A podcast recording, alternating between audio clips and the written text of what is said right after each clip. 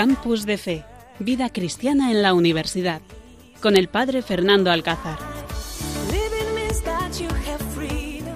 Buenas noches, queridos oyentes. Cuando pasan unos minutos de las 11 de la noche, en este lunes 9 de agosto, estamos aquí, en el Seminario Diocesano de Cáceres, dispuestos a compartir con vosotros esta horita, aquí, en Radio María.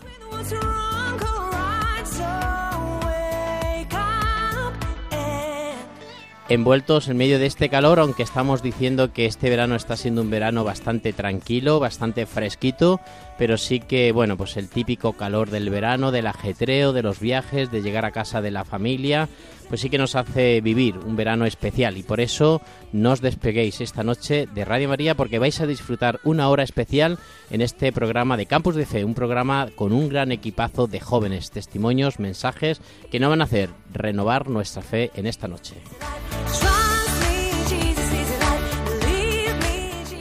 Te invito a que te pongas cómodo, querido oyente, que estás en casa, eh, sentado en tu casa y disfrutando de un verano especial, pero también al enfermo que posiblemente está confinado por esta situación de pandemia tan difícil que estamos viviendo, o también al que está de viaje y que ha sintonizado con Radio María. Este programa está pensado para ti y Dios hoy quiere que nos escuches.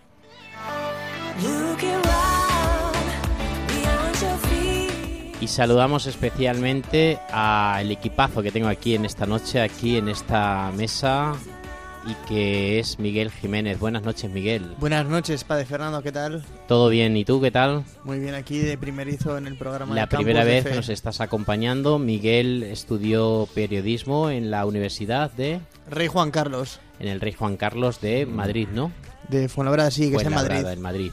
Y bueno, pues también es importante que hoy nos cuente su experiencia porque está muy, muy, una experiencia muy, muy interesante. Por eso no la perdáis.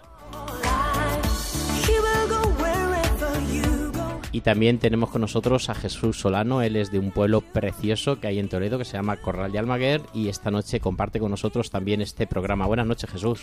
Hola, buenas noches Fernando, ¿qué tal todo? Pues muy bien, es la primera vez que vienes aquí con nosotros y te da un poco de vergüenza o bueno, no, no, tú tienes poca vergüenza, ¿no? Al bueno. ser manchego y corraleño yo creo que allí lo tenemos todo asumido, ¿no? Bueno, la, vergüenza se pierde por el camino, no, no hay problema por ello. ¿Tú fuiste estudiante de...? De veterinaria. ¿En qué universidad? En la Complutense de Madrid. En la Complutense de Madrid. Pues nada, bienvenido aquí a Radio María, este programa especial y gracias por compartir esta horita aquí con todos los oyentes y bueno, pues por abrir tu corazón y por abrir vuestras pues bueno, pues vuestros talentos a compartir aquí en pues en esta hora este programa de Campus de Fe desde Cáceres para todos vosotros.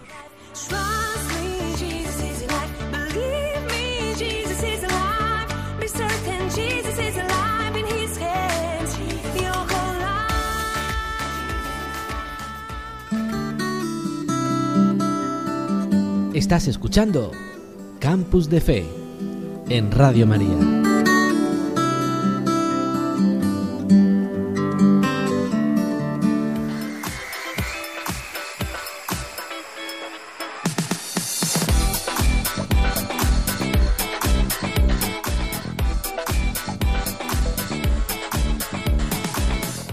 Y esta noche en este sumario, aquí en Campus de Fe, vamos a escuchar en primer lugar el Evangelio. ¿Qué es lo que Dios nos está diciendo en este momento?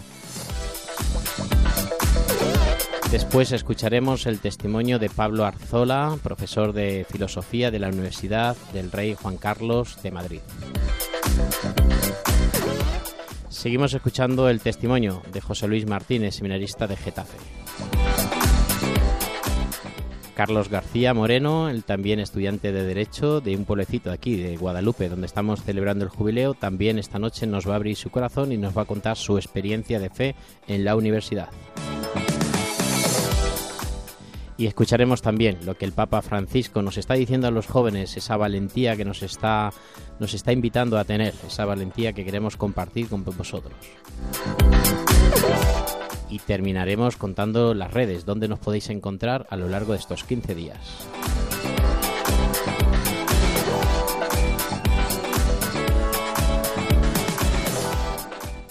Campus de Fe en Radio María. El Espíritu de Dios está en este lugar. El Espíritu de Dios se mueve en este lugar.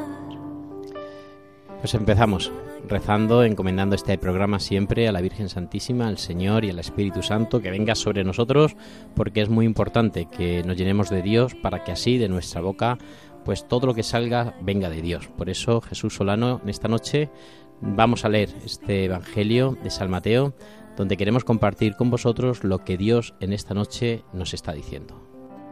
El Espíritu se mueve en este lugar. El reino de los cielos será semejante a diez jóvenes que fueron con sus lámparas al encuentro del esposo. Cinco de ellas eran necias y cinco prudentes. Las necias tomaron sus lámparas, pero sin proveerse de aceite, mientras que las prudentes tomaron sus lámparas y también llenaron de aceite sus frascos. Como el esposo se hacía esperar, les entró sueño a todas y se quedaron dormidas. Pero a medianoche se oye un grito: Ya viene el esposo, salgan a su encuentro. Entonces las jóvenes se despertaron y prepararon sus lámparas. Las necias dijeron a las prudentes, Podrían darnos un poco de aceite, porque nuestras lámparas apagan. Pero éstas respondieron, No va a alcanzar para todas, es mejor que vayan a comprarlo al mercado. Mientras tanto, llegó el esposo, las que estaban preparadas entraron con él en la sala nupcial y se cerró la puerta. Después llegaron las otras jóvenes y dijeron, Señor, Señor, ábrenos. Pero él respondió, Les aseguro que no las conozco. Estén prevenidos porque no saben el día ni la hora. Palabra del Señor. Muévete en mí, Santo Espíritu, muévete en mí. Muévete en mí, Santo Espíritu, muévete en mí. Pues este es el Evangelio que el próximo, el próximo domingo escucharemos y que hoy hemos querido compartir. Es el Evangelio... Ah, no, es el Evangelio del día de hoy. Del De- lunes, del del lunes, vale, vale, vale, perdón, perdón, perdón. Es el Evangelio que hoy vamos a escuchar en este lunes. Es el Evangelio que hoy, los que habéis participado en la Eucaristía, en, en- habéis hecho la reflexión del Evangelio, pues estamos escuchando. Es que, bueno, al principio habíamos pensado del domingo siguiente, pero al final pues han visto que no, que era mejor de, de- de hoy, porque sobre todo lo que nos dice viene muy en la línea de este campus de fe, de este programa, ¿no? Que es cómo vivimos la fe en la universidad, ¿no? Muchas veces los jóvenes nos dormimos, los jóvenes perdemos la esperanza, muchas veces tenemos complejos de, de vivir nuestra fe en la universidad, muchas veces no sabemos cómo actuar, eh, vivimos, es verdad que ya lo he dicho en otros programas, vivimos la fe en nuestras parroquias, en nuestros pueblos, hemos participado en grupos de catequesis de confirmación, luego nos hemos confirmado, nos hemos quedado en el grupo de jóvenes de la parroquia, pero parece que cuando volvemos a la universidad, cuando nos vamos a la universidad, todo eso se nos olvida. Nos da vergüenza pues llevar una cruz colgada, participar en la Eucaristía de Pastoral Universitaria, participar en el grupo de jóvenes de la universidad, aparecer como, como jóvenes cristianos en medio de este, de este mundo universitario. Y el Evangelio de hoy eh, que acabamos de escuchar nos recuerda que tenemos que estar con las velas encendidas, porque a veces cuando nos dormimos es cuando viene el Señor y nos encuentra sin aceite, nos encuentra con las velas apagadas. Y por eso tenemos que ser sensatos, ¿no? Tenemos que ser prudentes, por eso tenemos que estar pendientes de nuestra fe. Por eso no podemos dormir. Recuerdo siempre lo que el Papa Francisco nos dijo en Cracovia, ¿no? Y que uf, siempre lo repito, pero es que me impactó muchísimo aquella frase, ¿no? No os quedéis sentados en el chilao, ¿no? Nos decía, no os quedéis sentados en el sillón, queridos jóvenes. No queréis, no os quedéis sentados viendo cómo pasa el mundo. Tenéis que actuar. Y luego ya un poco más anterior a la, la anterior JMJ de, de Brasil, ¿no? Nos decía eh, salir a la calle, hagan lío. Y esta es nuestra intención, esta es nuestra forma de vivir. Queridos jóvenes que nos estáis escuchando en esta noche, os invito a que hagamos lío, a que salgamos a la calle, a que vayamos a la universidad con las cosas claras, que no nos dejemos llevar por el ambiente, por la situación, por las redes sociales, por lo que me dicen en Instagram, ni incluso por lo que ese profesor me puede decir o me puede apagar o me puede desanimar tenemos que tener las cosas claras, tenemos que tener las velas encendidas, tenemos que tener aceite en, el- en las velas porque posiblemente pase Dios y no me encuentre en la puerta, ¿no? Por eso es muy importante que vivamos intensamente nuestra fe. Miguel, ¿a ti qué te dice el Evangelio? Pues a mí me recuerda no solo porque al principio podemos pensar que se refiere a cuando nos muramos como nos encontraremos con Dios, pero ahora al escucharlo he caído en la cuenta de que Dios se quiere encontrar con nosotros cada día y que tener la lámpara encendida con aceite significa eh, haber rezado algo durante el día para al final del día haber dicho, pues mira, he tenido un encuentro con Dios, o he encontrado a Dios que ha pasado por mi vida en esta situación. Por eso yo animo a todos los jóvenes y a todos los oyentes a que cada día se reserven un rato a solas con Dios, para que así esa oración sea su aceite, para que cuando al final del día hagan repaso puedan decir, mira, he podido encontrarme con Dios, Dios me ha hablado en este día. Y Miguel, tú que eres joven universitario, que has estado pues estudiando toda tu carrera de, de periodismo en, en la universidad, eh, ¿el ambiente de jóvenes es mantener el aceite? ¿O hay muchos jóvenes que, que se dejan apagar esa, esa alcuza, esa vela, esa, esa luz? Pues yo he visto sobre todo mucha indiferencia ante, ante la fe. Salvo alguna persona así suelta que haya mostrado más rechazo o antipatía, pero mucha gente eh, que sabe que uno es cristiano, pero no. Sin mostrar rechazo, tampoco muestra afinidad. Luego otros también muera- muestran curiosidad, y ahí yo veo pues cierta sed de Dios que los jóvenes tienen. Y a lo mejor te hacen preguntas sobre moral, o sobre por qué uno va a misa, o si vas a misa todos los días, o qué es lo que. por qué te motiva a ser cristiano. A mí me hace mucha gracia, me recuerda esto a, una cosa que nos pasó este año, ¿no? En el SAR, ¿no? En el Servicio de Atención Religiosa que tenemos aquí en el campus de, la Universidad de Extremadura, aquí en Cáceres. Me hace mucha gracia porque habían dos jóvenes que eran íntimos amigos, se habían conocido en la universidad, estaban juntos en clase y habían estado, pues eso, tres o cuatro meses conviviendo juntos y estando juntos y viviendo juntos, ¿no? Y bueno, pues cuando llegaron, eh, bueno, cada uno aparecía, aparecía en, una Eucaristía, tal y cual, y llegó un momento en que los dos se vieron sentados en la misma fila de- del, del banco, ¿no? De, de la, de la misa joven. Y recuerdo que cuando uno estaba allí rezando y llegó el otro, lo contaban luego como con mucha gracia, ¿no? Eh, uno estaba rezando, llegó el otro, se sentó al lado y se quedaron mirando y dice, ¿y tú qué haces aquí? Panda, ¿y tú? No, pues yo soy cristiano, vengo todos los días a misa, anda, pues yo es que también soy cristiano, voy todos los días a otras misas, pero me han dicho que esta era la misa joven de la universidad y, he venido para acá. Resulta que estos jóvenes llevaban dos o tres meses viviendo juntos, estudiando la misma carrera, en la misma clase, en el casi mismo pupitre sentados y nunca habían salido este tema, ¿no? Este tema religioso y nunca, no, no habían hablado de que eran cristianos, de que eran practicantes y de que eh, participaban. Cada uno el domingo salía 啊 de, su piso, salía cada uno a un sitio, nadie sabía dónde iba y resulta que hubo un domingo que se juntaron en el mismo banco y descubrieron que eran cristianos. Y me contaban, eh, me contaban estos muchachos, estos jóvenes, que a partir de ese momento les cambió la vida. ¿no? A partir de ese momento ya no eran compañeros de piso, sino que también eran compañeros de fe. Y dice que a partir de ese momento muchas noches pues incluso rezaban juntos, tenían conversaciones de la iglesia, tenían conversaciones y bueno, pues este joven que participaba ya en el SAR y participaba en la misa joven, pues invitó al, al- a su compañero de piso a participar y a partir de ese momento participaron los dos como, bueno, pues como dos amigos, ¿no? Y siguen participando todavía en, en toda la pastoral, en la pastoral universitaria. Por eso digo que muchas veces tenemos complejos, tenemos muchos complejos de, de- de aparecer como cristianos en, en la universidad. Que digo- iba a decir que a mí también me pasó algo muy parecido.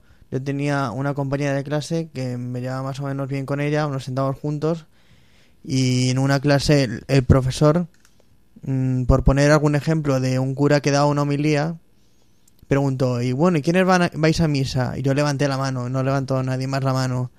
Y al final de la clase me dice esta amiga de compañera, me dice, anda, ¿tú también vas a misa? Y yo sí, y a partir de entonces surgió una amistad, como tú dices, que Distinta, ¿no? distinta, que ya empiezas a hablar de cosas de fe, empiezas a preocuparte más por el otro, empieza a abrirse uno más al otro, a contar pues cómo vive su fe o si tienes problemas de fe, qué te pasa, tal, y a animarse mutuamente a vivir la fe.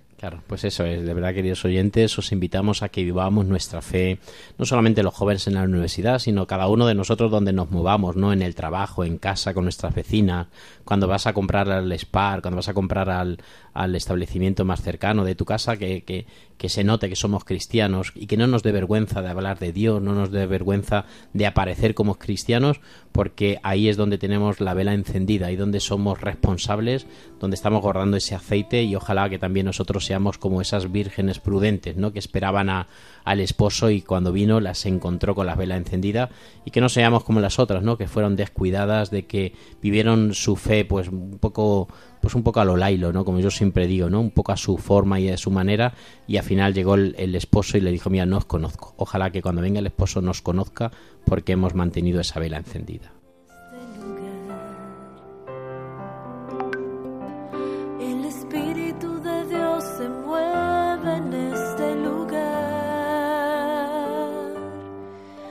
Está aquí para consolar. Campus de Fe con el padre Fernando Alcázar.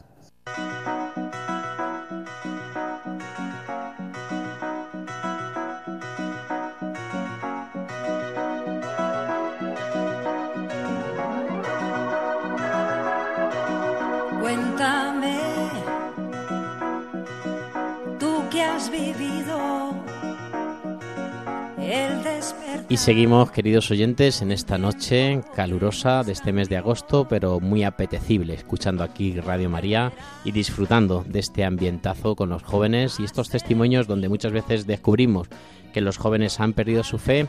Aquí en este programa de Campus de Fe escuchamos testimonios, testimonios de gente que de jóvenes que viven su fe en la universidad, que son profesores, que tienen que tienen esa experiencia de amor de Dios y donde están pues la presentan.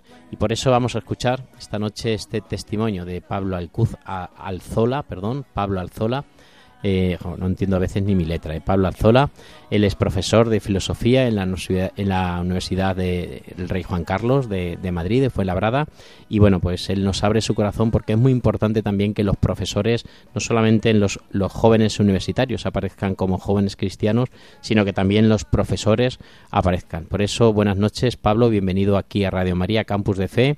Eh, te invitamos a que te presentes y que abras tu corazón para todos los oyentes en esta noche. Hola, soy Pablo Alzola. Trabajo como profesor de estética en la Universidad Rey Juan Carlos y me han pedido que dé un pequeño testimonio sobre cómo vivo la fe en mi trabajo en la universidad con los alumnos.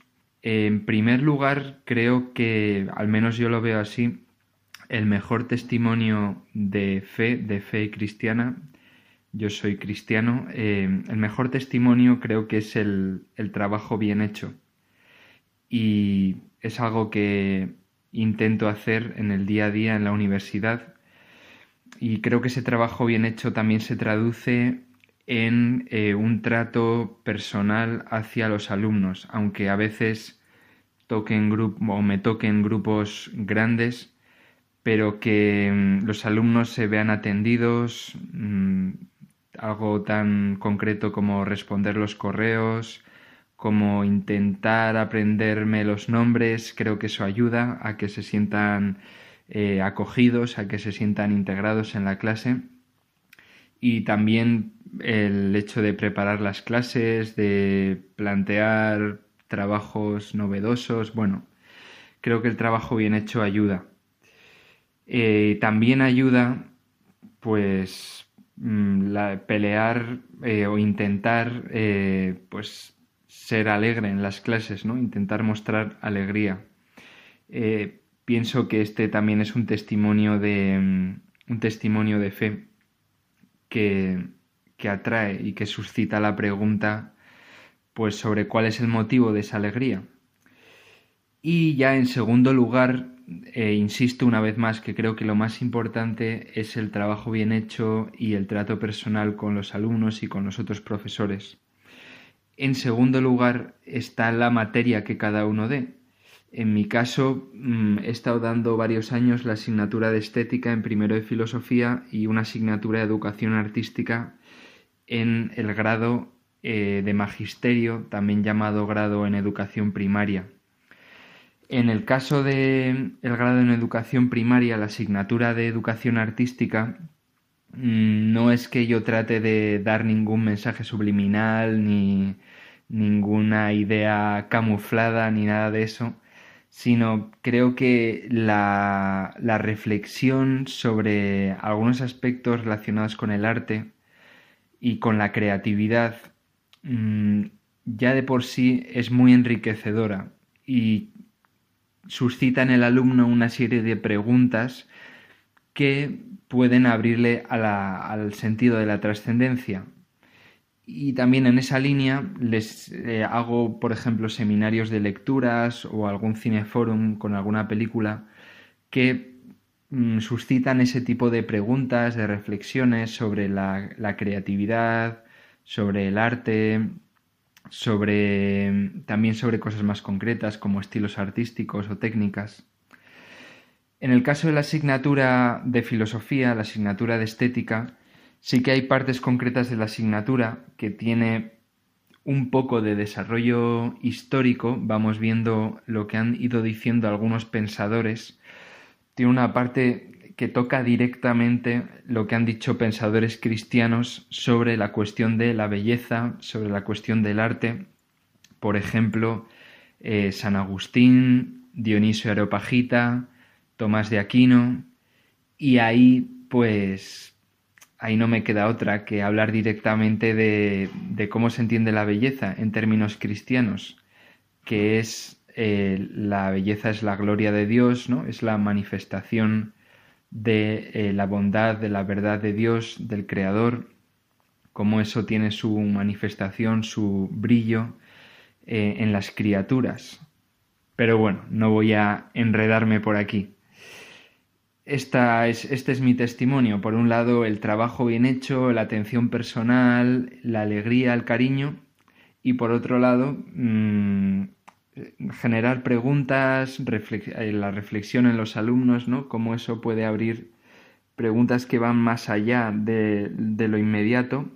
Y en el caso de estética, pues el contenido de la asignatura. Muchas gracias. Pues qué interesante lo que nos contaba el profesor Pablo Alzola. Yo recuerdo que entró en el grupo universitario porque un día me pasé por la capilla, por la capilla y me encontré allí.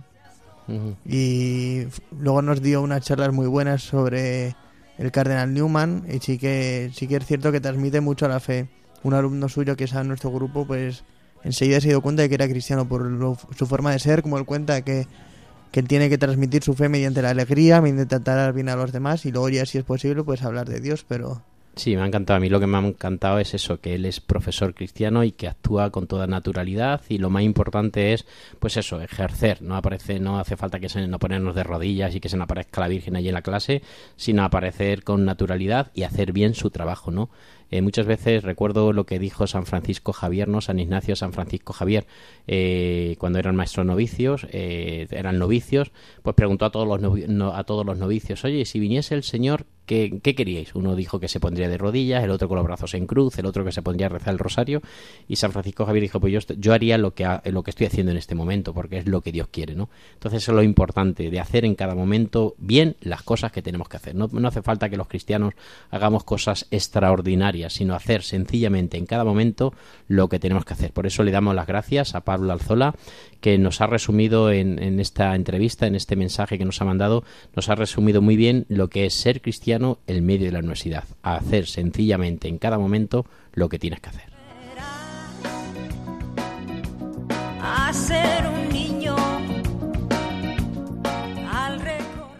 Y de Fuenlabrada nos vamos ahora a Getafe. Es que es impresionante este programa y bueno, pues son programas especiales que estamos haciendo en este mes de agosto porque nuestros jóvenes universitarios, bueno, pues han marchado a sus casas, a sus familias, están en sus días y en su tiempo de, descanso y de vacaciones. Y bueno, hemos abierto los micrófonos y los testimonios a mucho más de lo que es este campus de fe de la Universidad de Extremadura, sino a toda España y por eso, bueno, pues cada, cada programa, si ustedes nos van siguiendo, pues vamos presentando mensajes, entrevistas de, de jóvenes universitarios que nos abren su corazón, nos dicen cómo, viven su fe y hoy pues es muy interesante también lo que nuestro seminarista de Getafe, José Luis Martín, nos presenta y nos abre su corazón. También es verdad que dentro del campus y de la pastoral universitaria ha surgido muchas vocaciones. Si habéis estado atentos a los programas anteriores, pues hemos traído distintos jóvenes que han escuchado y han, y han sentido a Dios en medio de la universidad y se han preguntado, ¿y a mí por qué no? ¿no? ¿Y yo por qué no puedo servir al Señor? Muchos de ellos han terminado su carrera, pero muchos de ellos han dejado su carrera para irse al seminario, para irse a la vida religiosa, para irse al noviciado, como por ejemplo podemos contar de nuestro amigo Miguel, ¿no? Al noviciado de los esclavos de María de los Pobres, él es novicio, dejó, bueno, terminó su carrera de filosofía, de perdón, de periodismo y bueno, pues hizo esta opción de dar su vida a los más pobres. Pues vamos a escuchar ahora el mensaje de José Luis Martín, el testimonio de José Luis Martín, él es seminarista de Getafe y esta noche nos presenta lo que ha sentido en su corazón la llamada de Dios. Muy buenas noches. Bueno, mi nombre es José Luis Martín, tengo 23 años y empiezo mi sexto año de seminario, quinto de carrera, pero mm, el sexto ya, en esa casa, en esta casa, viviendo y formándome. Y bueno, un poquillo pues como mi testimonio de cómo descubrí al Señor, de cómo, de cómo descubrí su llamada, de cómo descubrí que me llamaba ese sacerdote y también de cómo, de cómo el Señor me concede la gracia de serle fiel en, en estos años de seminario y de si Dios quiere pues seguir siéndoselo en el futuro y en mi futuro ministerio sacerdotal. Eh, yo creo que antes de empezar siempre es bueno, eh, por lo menos a mí me ayuda mucho, el contar mi testimonio siempre me, me, me supone, eh, lo primero de todo, eh, pues un sentimiento y una acción de gracias. ¿no? Un, pues invade el corazón pues una profunda acción de gracias al Señor por, pues, por mis padres, ¿no? por haber podido descubrir la fe en mi casa, vivía de una manera muy sencilla y muy, pero muy profunda, de una manera pues eso, muy cotidiana, muy, muy pues eso, la fe de los sencillos, ¿no? la fe de mis padres. Eh, pues esa, esa fe de, de, de, que te acompaña todos los días, que le da sentido al trabajo, al estudio, a la educación, al juego, al deporte, a la diversión, pues esa fe que he recibido de mis padres, ¿no? También pues el haber podido convivir en mi casa con mi hermano y con mi familia, pues siempre también le ayuda mucho a, a uno a formarse y ese es el primer seminario. Eh, y bueno, pues eso es como la vibración de gracias también a los sacerdotes que me han ido acompañando en este tiempo, con los que he ido hablando, con los que, pues con los que he ido discerniendo poco a poco mi vocación. O sea que, y en último término, pues gracias a Dios por, pues lo primero por haberme elegido para esto, a mí que soy pues para nada fuera de lo normal y para nada eh, sobresaliente en casi nada y haberme elegido pues pues sabiendo pues toda mi miseria y mi fragilidad para una cosa tan grande ¿no? como es el ministerio sacerdotal y pues ahora llega el momento de contar cómo descubrí a Jesús, ¿no? Pues, pues como contaba, eh, lo descubrí muy pronto. Gracias a Dios, yo con ocho años, nueve, ocho años, ya sabía que quería ser sacerdote, ¿no? Fíjate que bueno fue, fue Jesús conmigo que dijo, este desde el principio no va a ser que se pierda, que hubiera sido muy probable. y, y bueno, pues lo descubrí con mucha sencillez también. Recuerdo que, pues como decía antes, iba con mis padres a misa y y mis padres me inculcaron la fe y tal. Recuerdo que las misas me, me aburría un montón, ¿no? Porque la celebraba a lo mejor un sacerdote mayor, yo no lo entendía. Y una de las diversiones que había era, pues eso, divertirme con mi hermano jugando con él en misa, claro, hasta que armaba mucho ruido y mis padres se enfadaban conmigo y, y ya hubo un tiempo en el que iba separado a misa ¿no? con mi hermano. Entonces, bueno, pues como que la, diversión de misa se escapó, se fue. Eh, pero eso era, bueno, pues que eso, cuatro, cinco, seis, siete años, lo típico. Y después, eh, pues con un sacerdote me, me invitó a ser el monaguillo, cosa que pues para mí supuso un cambio muy, muy grande porque porque si me aburría en misa, pues imagínate subir al altar, toquetear las cosillas, pues el cáliz, la patena, el manutegio, etcétera, ponerte un alba y una y un cíngulo y que la gente pues te diga qué majo, qué guapo, qué tal, pues claro, aquello era la misa ya, fíjate, ¿no? Iba muy contento a misa, ¿no? Pero fíjate que buenos Dios, que pues que aun con eso supo sacar de mí pues eh, esa vocación que él mismo me había puesto y ¿Y cómo? Pues de manera también muy normal. Yo empecé a descubrir qué, qué significaba la, la, misa, por lo menos en cierto sentido, ¿no? Recuerdo que la figura del sacerdote mayor ese que me invitó a ser monaguillo y con el que más o menos de vez en cuando, yo tenía nueve años, ¿no? Imagínate qué conocimiento teológico, espiritual es, debe tener un niño, ninguno, o prácticamente muy poco, pero, pero tampoco sabes dar muchas razones cuando tienes nueve años de por qué tu madre te quiere, pero sabes que te quiere, ¿no? Pues aquí igual, ¿no? También no, a lo mejor no sabía dar muchas explicaciones teológicas y súper eh, disquisiciones así, pero sabía que el Señor me llamaba a eso, ¿no? que el Señor me llamaba a ser sacerdote. Y con este sacerdote que hablaba, el sacerdote mayor, eh, me impresionaba mucho su, su, su, vida y me atraía. O sea, yo experimentaba un deseo y una atracción en el corazón. Había algo que, que, que, me, que, me, que me sacaba de mí, ¿no?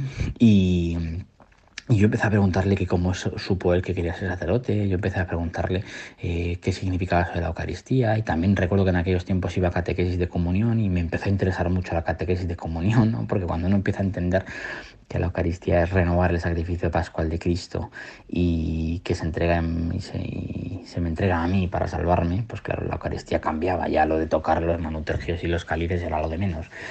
Empecé a descubrir, uf, ¿no? Y, o sea, yo sabía que Señor me, me había llamado para eso y estaba contentísimo y, claro, recuerdo cuando iba a clase y pues lo típico, ¿no? En cuarto de primaria, quinto, la gente, pues te, los profesores te preguntan que, pues que, qué es, que, mm, que quieres ser de mayor y uno decía futbolista, veterinario, médico, no, no sé qué, ¿no? Yo decía cura, la gente se quedaba como flipando, ¿no? que, y que eso de ser cura que o sea que, uff, ¿no? Y bueno, ahí paraba la cosa. Así que, y, y sí, pues sabía que quería ser cura, ¿no? Y estaba muy contento. Y lo que pasa es que cuando cumplí los años, esto era tercero o cuarto de primaria, o segundo, tercero, eh, pues cuando tenía 10 o 12 años, recuerdo que en mi casa tuvimos una situación difícil, mi hermano estaba, eh, estuvo muy enfermo, luego al final, a Dios gracias, se salvó y tal, pero, pero yo empecé a preguntarme pues también qué sentido tenía lo de la enfermedad, yo pensaba que, bueno, también pasaba mucho tiempo solo, mis padres no podían atenderme mucho, ¿no? Y y recuerdo que aquello empezó a remover un poco mi vocación, ¿no? A preguntarme qué sentido tiene esto, etcétera, ¿no? Y, y también descubrí que me empezaban a gustar las niñas, ¿no? Antes no lo había descubierto porque yo estaba con mis amigos todo el día haciendo el gamberrón, ¿no? Pero cuando cumplí 13, pues empecé a darme cuenta de que, de que las chicas, lejos de ser un ente abstracto que estaban en mi clase y que nos regañaban por hacer el tonto y armar lío en clase, entonces, claro, yo no sabía lo de decir, bueno, si yo quiero ser sacerdote que me atrae y lo quiero con todo mi corazón, pero, pero el celibato yo no lo entendía, ¿no? Pero siempre le decía al Señor, pero mira, esta chica qué guapa es, que bien la has hecho, digo, pues es que yo no quiero. y, y, eso unido a la situación de mi familia con mi hermano, pues yo empecé a darme, a, empecé como a contarme un poco la peli de que, de que, pues esto de la iglesia, Dios, los curas y tal, pues era una idea que me metió mis padres en la cabeza, una especie de tradición que había, pero que bueno, pues cuando he crecido, pues ha pasado, ¿no? Porque, bueno, pues eso para un niño de nueve años, pues muy bien, pero para un chaval de 14 en plena adolescencia, pues no, pues eso es el cura, pues eso es un cuento de niños, ¿no? Y con esa seguía, aunque eh, dentro de mi corazón seguía viendo como una atracción y un fuego pequeñito que no se, no se iba, ¿no? Y siempre que, eh, de, lógicamente dejé de ser monaguillo y tal, y siempre que volvía a una iglesia me acercaba, es cierto que acompañaba a mi madre y a mi padre a misa los domingos, pero bueno, con, sin ningún tipo de interés, ¿no? Eh, había algo ahí que no me dejaba del todo tranquilo, ¿no? Y que tampoco me gustaba menear mucho el tema de ser cura porque, uff, ¿no? Entonces, bueno, pues me dediqué a, pues eso, pues lo que haces con 13, 14, pues en con chicas, tener novia, pues lógico, ¿no? Y, y aun con todo eso, pues estabas un día con una, pues al otro día te ligabas a otra, tal, no sé qué, pues... Eh, pues yo descubrí que tampoco era, tampoco era feliz con eso, ¿no? Y aquella felicidad que yo tenía con 9, 10 años, con 14 y habiendo hecho lo que la gente te decía que tenías que hacer para ser feliz, no la tenía. Y, anhelaba tener esa, eh, esa paz en el corazón, esa, esa, esa correspondencia, ese amor afectivo, ese celibato en el fondo que tenía con el Señor cuando tenía 9 años, ¿no? que no tenía. Y, y descubría que las cosas del mundo no me llenaban, ¿no? descubría que las cosas del mundo que no, que, que, no bastaban, que estaban bien, pero yo quería más, ¿no? Entonces, eh, me dejaba un poco ahí, ¿no? Insatisfecho. Y, y, bueno, con todo esto, pues cambié de parroquia, porque, eh, bueno, por, por, muchas razones cambié de parroquia, y entonces empecé a descubrir en la parroquia nueva a la que fui, que en la iglesia también había gente joven. Y que, esa, y que esa gente joven vivía las cosas de una manera que yo quería vivirlas, ¿no? Es decir, esos chicos de la parroquia que, que yo conocía, que algunos iban a mi colegio y otros conocía un poco pues de, de amigos y tal, tenían un tono vital distinto al resto de chicos, ¿no? Y yo decía, yo quiero eso, ¿no? O sea, yo quiero llegar el lunes por la mañana y estar contento, yo quiero vivir en paz, yo quiero vivir satisfecho, yo quiero vivir, yo quiero vivir así, ¿no? No, no quiero estar como mendigando afectos y cariños de, gente, likes, no me vale, porque está bien un tiempo, pero luego mmm, me deja insatisfecho, ¿no? Y, poco a poco a través de ellos, que la, la mayoría, bueno, algunos están en el seminario eh, y han compartido parte de, mi camino y lo que les queda por compartir, lo que nos queda por compartir, pues poco a poco me fui empezando a acercar a la iglesia, pero yo tenía como eso, como una cierta resistencia, ¿no? Porque yo sabía si me empezaba a meter ahí otra vez, uff, no sé, ¿no? Iba a volver a salir lo de ser cura, yo no quería ni planteármelo, aquello yo pensaba que ya estaba en el pasado, pero aún así en el corazón había como un, una atracción, había como una gana de, de volver ahí, ¿no? Y claro, tampoco me quería juntar mucho con estos chicos porque, pues porque yo estaba acostumbrado a juntarme con los gamberretes más, más o menos, ¿no? Y claro, pues estos chicos, pues no es que fueran los pringados, pero casi, ¿no? Entonces, ¿cómo me voy a juntar yo con esta gente? Entonces, se una disyuntiva ahí en mi corazón muy grande, ¿no? Y poco a poco la fui, pues eso, la fui, eh, pues eso, la fui solucionando entrando en relación con ellos. ¿no? Recuerdo que también, pues, eh, pues claro, yo me empecé a meter a la parroquia con, no con muchas ganas, pero, y bueno, pues, eh, no sé, ¿no? Eh, había como una, es una resistencia, pero pero pues al final, estos chicos van de campamento, yo medio engañado tal, venga, te vive 20, ¿no? Y en un campamento, pues como que todo esto explotó. Entonces yo descubrí en 2013 que el Señor me llamaba a ser sacerdote, que el Señor me llamaba con una fuerza tremenda a ser solo para Él y Él solo para mí, ¿no? Eh, y lo descubrí, pues eso, en un campamento, en los picos de Europa, ¿no? Descubrí que, y le dije al cura que con el que hablaba antes de entrar al seminario, con el que tenía más trato, que yo quiero ser, sacerdote, ¿no? Y lo, y lo noto en mi corazón con una fuerza tremenda. Y, pues esa elección la, fui haciendo poco a poco, porque tenía 15 años en aquel tiempo, entonces hasta los 18 que entré al seminario pasaron eh, tres años en los que fui asentando todo eso que había recibido, que no fue simplemente un calentón, no fue una, un, pues eso, un arrobamiento de, dos semanas, ¿no? sino que fue un don enorme que el Señor me dio en dos semanas, pero que fue, eh, que fue solidificándose poco a poco. Entonces empecé a cuidar la dirección espiritual, la misa, la amistad, empecé a meterme en la parroquia, a los grupos de jóvenes, a las peregrinaciones, a los planes de verano, empecé a cuidar también la oración, nos apuntamos los cuatro chavales ¿no? a, a un turno de oración perpetua, una hora a la semana empecé a confesarme, a hablar con, tener cierta dirección espiritual, más o menos, se puede hablar de vida espiritual en aquel momento. Y, recuerdo que dejé el, el, el, baloncesto, yo jugaba baloncesto y eso me quitaba mucho tiempo, entonces lo dejé por, por, por, por volver a ser monaguillo, porque teníamos grupo, por volver a los grupos de la parroquia.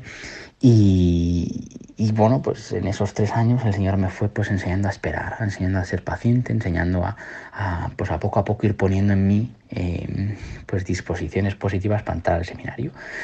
Y bueno, pues al acabar segundo bachillerato eh, hice la selectividad y tal. Y el, año segundo bachillerato también fue un año un poco complicado porque, pues porque yo quería entrar al seminario ya. Mi mejor amiga había entrado el año anterior y yo quería ya, ¿no? Pero el Señor también me enseñó a esperar.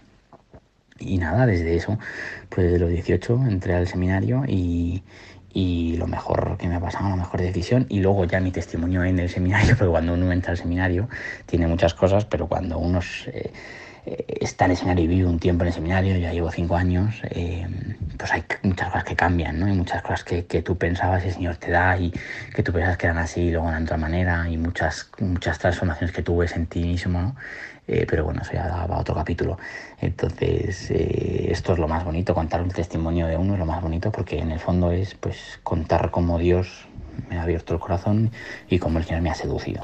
Al recordar Muchísimas gracias, José Luis Martín, seminarista de Getafe, por abrirnos tu corazón y contarnos esa gran experiencia de amor, de vocación. Ojalá, ojalá que muchos jóvenes al escucharte eh, descubran qué quiere Dios de ellos. Cuéntame cómo te ha ido. Estás escuchando Campus de Fe en Radio María.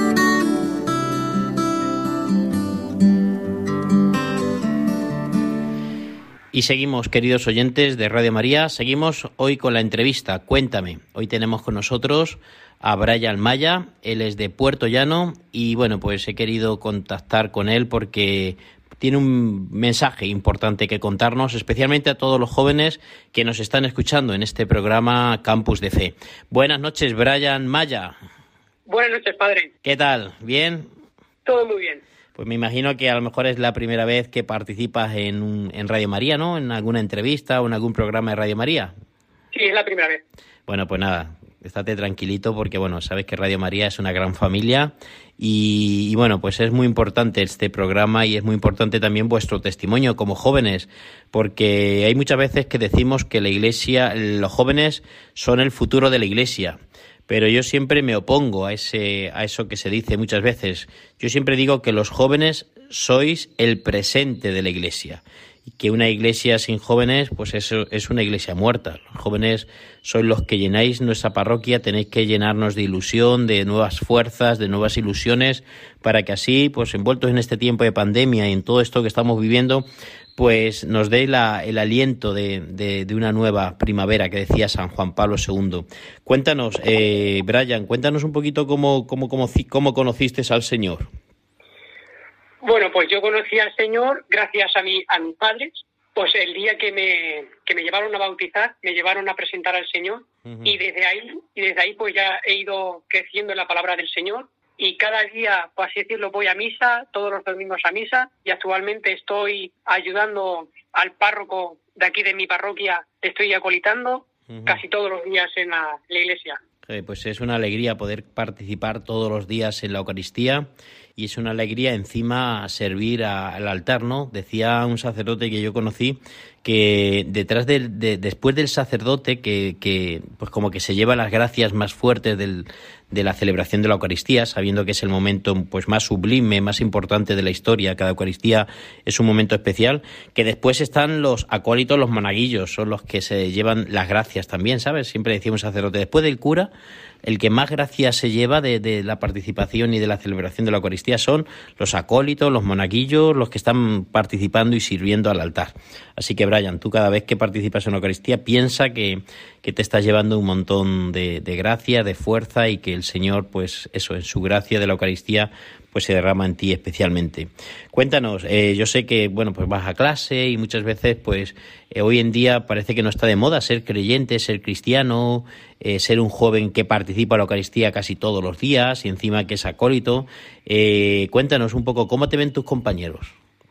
Bueno, pues hay compañeros pues que no se lo toman muy bien, ¿no? Incluso hay muchos que se ríen porque soy cristiano. Yo, en el momento que se ríen, yo no les digo nada. Yo cierro los ojos, rezo un Padre Nuestro y una Ave María y pido perdón por sus almas. Le pido perdón al Señor y le digo, perdónales porque no sabe lo que hacen. Y en algún momento a lo mejor las has tenido que alguno pues decir alguna cosa, ¿no? A lo mejor que, que no, bueno, pues que a lo mejor mm, pues que no está a tono, ¿no? Por lo que te decían, o en algún momento has sentido vergüenza, o en algún momento, pues eso, te has sentido acomplejado. Hay momentos que sí, hay momentos, pues incluso he tenido pensamientos de furia, ¿no? De rencor contra esas personas, pero he dicho, me voy a tranquilizar porque la palabra más importante es el perdón. Y les perdono y ya está, y rezo por sus almas. Qué bien. Muy bien, pues mira, eh, recuerdo yo en, Cuatro Vientos, recuerdo a San Juan Pablo II en el encuentro, un encuentro que hubo de jóvenes en Cuatro Vientos con, con motivo de la visita que tuvo San Juan Pablo II a España. Me acuerdo que nos juntamos allí un montón de jóvenes y me impactó mucho algo que dijo San Juan Pablo II, ¿no? La fe no se impone, se propone, ¿no? Muchas veces cuando cuando, pues eso, no nos entienden nuestros compañeros de clase. Eso nos pasa también mucho aquí en la universidad, en el SAR, que hay muchos jóvenes que participan en la Eucaristía conmigo y hay y que compañeros suyos le dicen, pero ¿dónde vas ahora? No, voy a la Eucaristía con el Padre Fernando. Pero bueno, ¿cómo vas a ir ahora a una Eucaristía a las 2 de la tarde? Y, pues madre mía, parece que, pero estáis como, como obsesionados con, con el Padre Fernando. Muchas veces me lo decía el otro día un compañero, que, que los mismos compañeros le dicen, pero bueno, ¿y para qué vas a misa? Es que yo esto no lo entiendo, que vayas a misa un martes, tal y cual. Y es verdad que a veces, y bueno, pues siempre, no, a veces es mejor, la palabra que no se dice es la que, la que muchas veces más, pues a lo mejor más te hace pensar. Y, y solamente con tu ejemplo, Brian, yo estoy seguro que seguramente que, que ese joven que, que te ve que participas en la Eucaristía, algo le quedará, algo le quedará y algo pensará diciendo, uy, pues este, ¿por qué ir a misa? ¿Qué sentirá? ¿Qué le estará pasando? ¿no? Y bueno, también, bueno, este programa es de jóvenes, es un programa y un, un, espacio que Radio María eh, quiere dedicar a jóvenes, ¿no? Eh, ¿Tú qué le dirías a los jóvenes que te están escuchando? Yo a los jóvenes le diría pues que cada día aumenten y aumente su fe, que cada, que cada día recen, ya sea pidiendo perdón por los pecados, pidiendo nuestras peticiones, incluso dando las gracias por todo lo que nos da.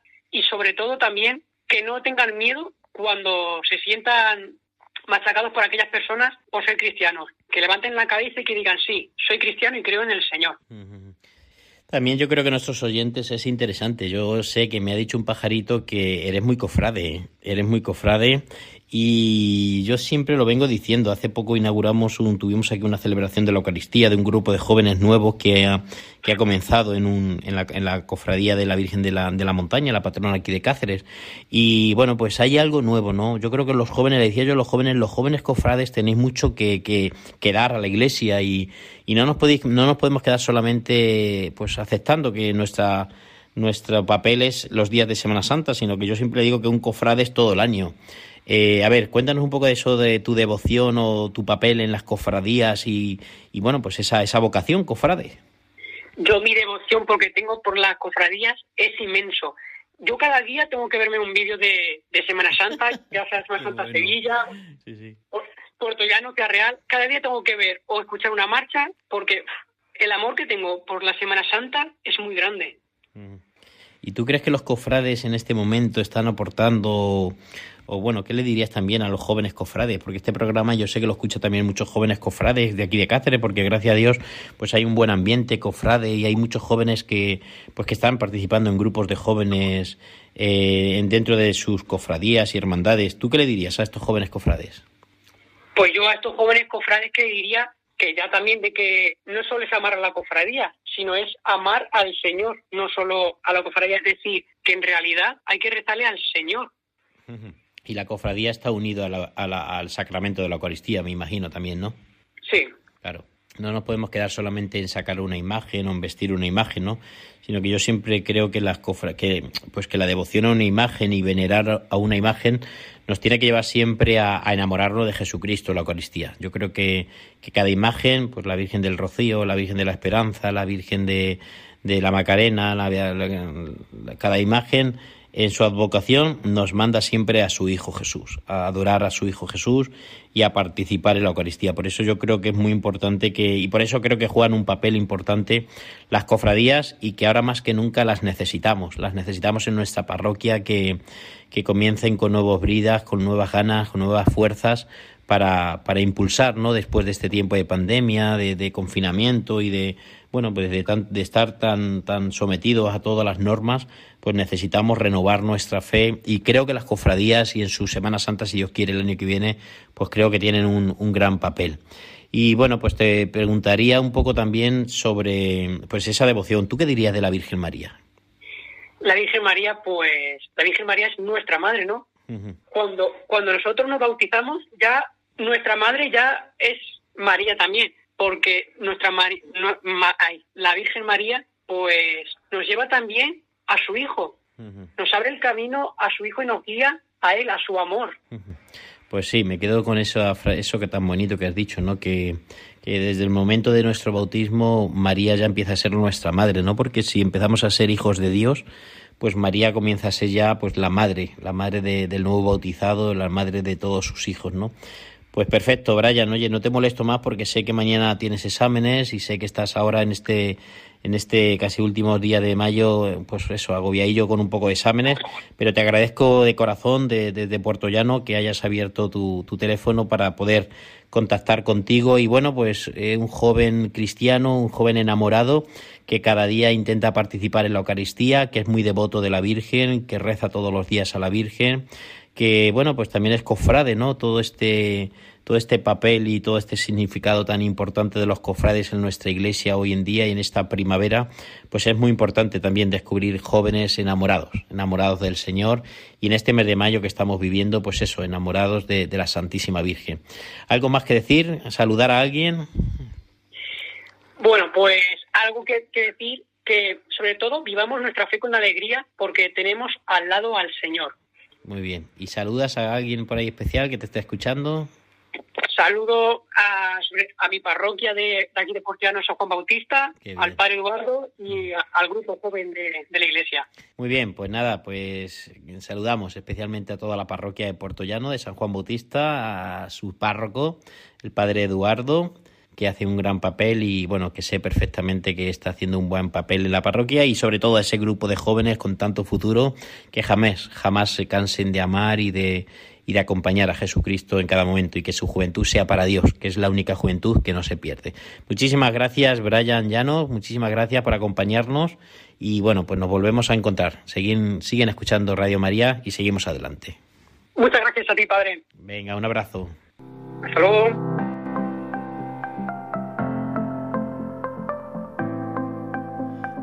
Y llegando ya casi casi al final de nuestro programa, queremos también escuchar lo que el Papa Francisco, tan importante en nuestra iglesia y para los jóvenes, nos está diciendo en esta noche. Nos dijo en la JMJ 2019 de Panamá, el discípulo no es solamente el que llega a un lugar, sino el que empieza con decisión, el que no tiene miedo a arriesgar y ponerse a caminar. Si uno se pone a caminar, ese ya es discípulo. Si te quedas quieto, perdiste. Empezar a caminar, esa es la mayor alegría del discípulo, estar en camino. Ustedes no tuvieron miedo de arriesgar y de caminar. Pues ojalá, queridos oyentes, sigamos caminando en este mes de agosto. Gracias por escucharnos, gracias por sintonizar en Radio María con Campus de Fe. Os invitamos a seguir escuchando aquí el Pozo de Sicar con Raúl Muelas y hasta entonces os invitamos que os estéis en contacto con nosotros cuando volvamos dentro de 15 días con el Twitter arroba Campus de Fe. Nos pueden seguir y también a través de las redes sociales Campus de Fe arroba radiomaria.es.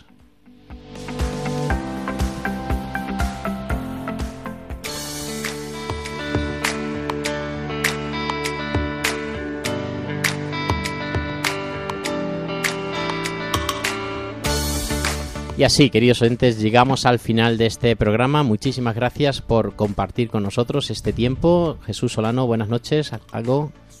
Ha sido un placer estar aquí con vosotros, compartir todas las experiencias de- del profesor, del seminarista de Getafe. Y nada, ha sido un placer eh, escuchar todo y, y sobre todo estar con vosotros.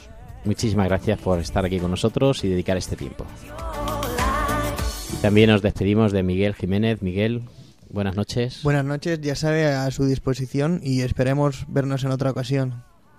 Muy bien, Miguel, eh, novicio, novicio de los esclavos de María de los Pobres, en este segundo año que está comenzando.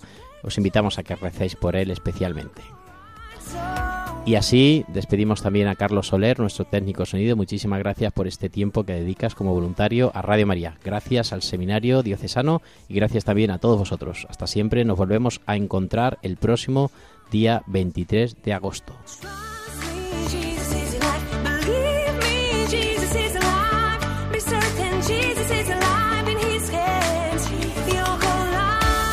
Campus de Fe, vida cristiana en la universidad, con el padre Fernando Alcázar.